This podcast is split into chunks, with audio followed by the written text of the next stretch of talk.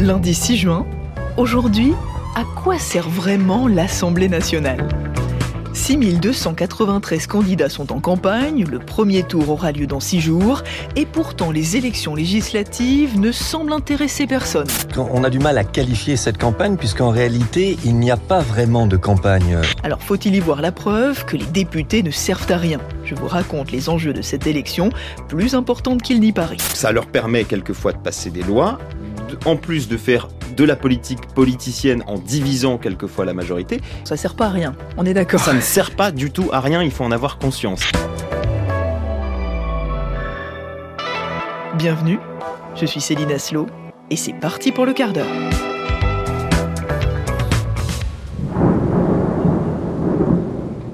Je sais pas ce que vous avez fait ce week-end, mais vous avez peut-être un peu décroché de l'actualité. C'est pas grave, c'est aussi à ça que ça sert. Alors je me suis dit que c'était nécessaire de vous faire un petit récap de tout ce qui s'était passé, car il a été bien agité, ce pont de la Pentecôte. Il y a d'abord eu la météo, les orages et la grêle qui ont frappé une grande partie de la France, faisant un mort, 15 blessés et des hectares de cultures ravagées. En 10 minutes, euh, on a tout perdu. Quoi. Ça faisait presque 50 cm et là, tout est ravagé, il n'y a, plus de maïs. Et un festival, Wheel of Green, devait marquer le retour du monde d'avant et qui s'est terminé en torrent de boue avec 40 000 personnes évacuées du bois de Vincennes et des artistes en brin dépité. Salut, c'est Clara Luciani. J'aurais dû jouer sur cette scène derrière moi et j'ai un peu le seum parce que ça ne se fera pas. Euh, je suis très triste. J'espère que c'est euh, partie remise et euh, je vous aime tous et bon courage à Will mais ce week-end de la Pentecôte a aussi été un week-end de célébration. À Londres, la reine est venue au balcon saluer les Britanniques rassemblés pour ses 70 ans de règne. Elle est venue saluer cette foule ravie, radieuse, qui n'attendait que ça pour euh, terminer ces quatre jours de festivités. La reine dans un ensemble vert jusqu'au chapeau, comme d'habitude, un vert entre gazon et émeraude. Il y a débat ici entourée par euh, la lignée, puisqu'il y avait à côté d'elle le prince Charles et le prince William, les, les deux futurs rois.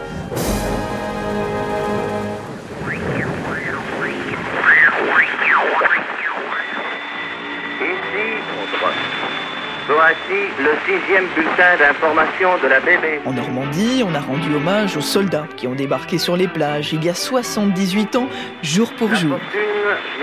Oui, c'est vraiment beaucoup d'émotions, beaucoup de pensées pour ces jeunes de 20 ans qui ont perdu la vie ici pour nous, pour notre liberté. Ils nous ont transmis aussi une mission, euh, c'est de garder cette liberté, d'en prendre soin et surtout de se battre pour la garder. Raphaël Nadal est sur la trajectoire de cette première balle qui est bonne. Raphaël Nadal maintenant qui. Et à la porte d'Auteuil, euh, on a applaudi un champion euh, qui a encore gagné. Accélération de Raphaël Nadal, elle est bonne Elle est bonne, un revers long de ligne 14e titre euh, pour Raphaël Nadal, le 22e. Roland Garros, deux hommes qui frappent de tous leurs bras, de toutes leurs cuisses. 4 600 000 téléspectateurs ont assisté à la victoire de Raphaël Nadal. C'est la meilleure audience depuis 10 ans pour une finale de Roland Garros. Et au milieu de tout ça, il y avait aussi la campagne électorale. Bah oui, on a tendance à les oublier, ces élections législatives, mais ce week-end, c'était le dernier grand week-end de campagne avec des tractages, des meetings et même des premiers résultats, puisque les Français de l'étranger ont déjà commencé à voter. Un célèbre candidat a d'ailleurs été éliminé dès le premier tour. C'est Manuel Valls, l'ancien Premier ministre socialiste qui se présentait sous la bannière macroniste dans la circonscription qui regroupe l'Espagne et le Portugal. Personne même.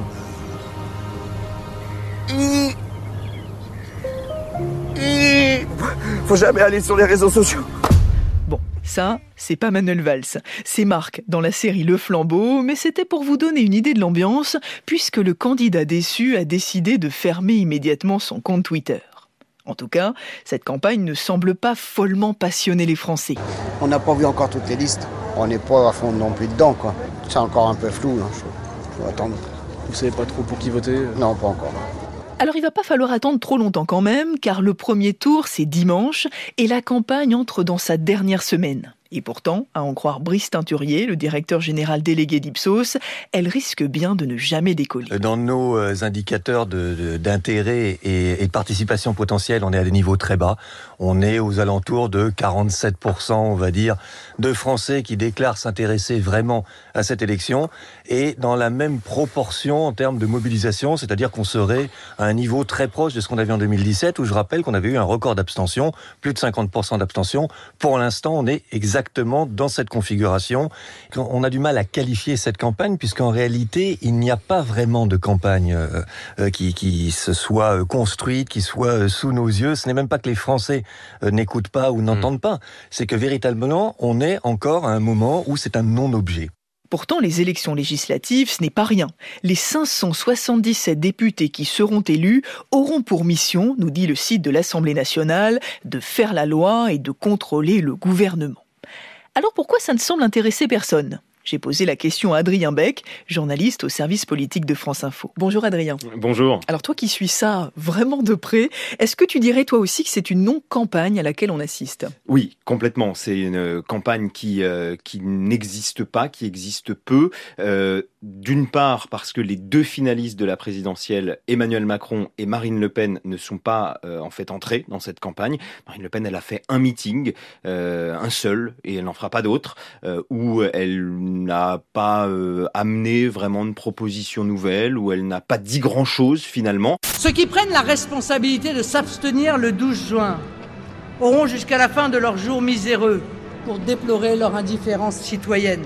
Il est encore temps d'empêcher Macron de disposer de tous les pouvoirs et de laisser s'imposer dans notre pays une direction sans partage. Et quant à Emmanuel Macron, là on voit, il a fait cette interview dans la presse régionale il y a quelques jours pour faire des propositions. Mais tout cela se fait à huit jours du premier tour.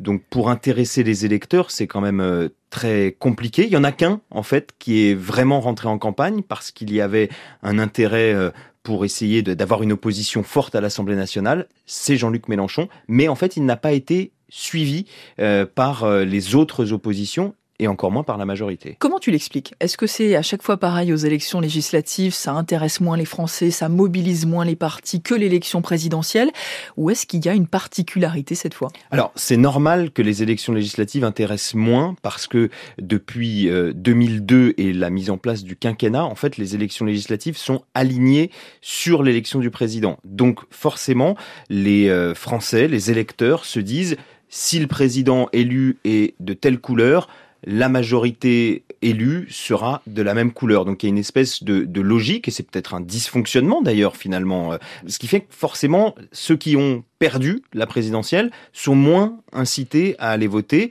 Et en fait, c'est plutôt le parti du vainqueur de l'élection présidentielle euh, qui va voter.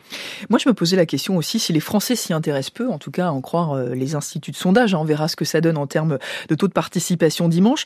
Est-ce que c'est aussi parce que c'est moins important? Est-ce que euh, l'Assemblée nationale bah, est moins un lieu de pouvoir que l'Élysée, par exemple? Est-ce qu'on se dit les députés, ils servent pas à grand-chose? Alors, sous Emmanuel Macron, encore plus probablement euh, que ses prédécesseurs, le pouvoir a été extrêmement concentré à l'Élysée. Rappelez-vous, on a parlé euh, des, euh, députés Godillot, ces députés qui votent sans se poser de questions les textes qui sont amenés par le gouvernement, parce qu'il faut bien voir que la majorité des textes sont à l'initiative du gouvernement, et donc forcément, elle apparaît dévitalisée, cette Assemblée nationale. Est-ce qu'il y a un bilan législatif de ces cinq dernières années? Est-ce qu'il y a euh, certaines lois, certaines décisions qui sont à mettre tout de même au crédit des députés? Est-ce que tu as des souvenirs, toi, de, de, de, de, de ce qui vient de se passer, en fait, ces dernières années? En vérité, assez peu sur des lois qui sont à mettre au crédit de députés. Je pense en revanche à une proposition de loi communiste, donc du, qui vient du groupe communiste sur les retraites agricoles, mhm. euh, pour augmenter les retraites agricoles qui, on le sait, sont très faibles. En France, beaucoup d'agriculteurs touchent 2 300 euros par mois. Et donc les communistes ont euh, présenté cette proposition de loi qui forcément est consensuelle. Et le gouvernement a été obligé de la reprendre et aujourd'hui euh, met en place cette réforme, alors assez doucement. D'ailleurs, ce qui est assez intéressant de voir, c'est que le gouvernement la reprend à son compte euh, alors que ça vient des communistes. Donc ça, c'est effectivement typiquement un exemple de loi qui provient du Parlement qui provient même d'un groupe d'opposition et qui est passé durant ces cinq dernières années. Et puis, malgré tout, on peut quand même se souvenir d'un certain nombre d'avancées du quinquennat, qui sont quand même la PMA euh, ouverte à, toutes les femmes. Ça, c'est une loi qui est passée au Parlement. On peut retenir aussi quand même les moments où l'Assemblée a été quand même contournée. Ce sont les ordonnances travail au début du quinquennat, où là, par ordonnance, ça veut dire que c'est le gouvernement qui légifère lui-même et le gouvernement ne fait que demander au Parlement l'autorisation de légiférer. Et ça, ça a été considéré par beaucoup comme un déni de mmh. démocratie. Ça n'a pas été très bien vécu. Non. Et les cinq prochaines années, comment ça se présente, Adrien? Qu'est-ce que tu dirais? C'est quoi les, les, différents grands scénarios en fonction de ce qui va se passer ben, au premier ou au second tour des élections législatives? Alors, il y a euh, déjà au moins deux scénarios, on va dire, de deux possibilités. Euh, le premier, c'est une majorité large pour Emmanuel Macron, comme ce qu'il a eu en 2017 avec un groupe, euh, alors ça s'appelle plus En Marche, mais Ensemble, mais un groupe de son parti qui soit majoritaire à lui mhm. tout seul. Auquel cas, Emmanuel Macron, il a les mains libres, il peut faire à peu près ce qu'il veut euh, d'un point de vue législatif. C'est peut-être pas le plus probable parce qu'aujourd'hui, il a des alliés.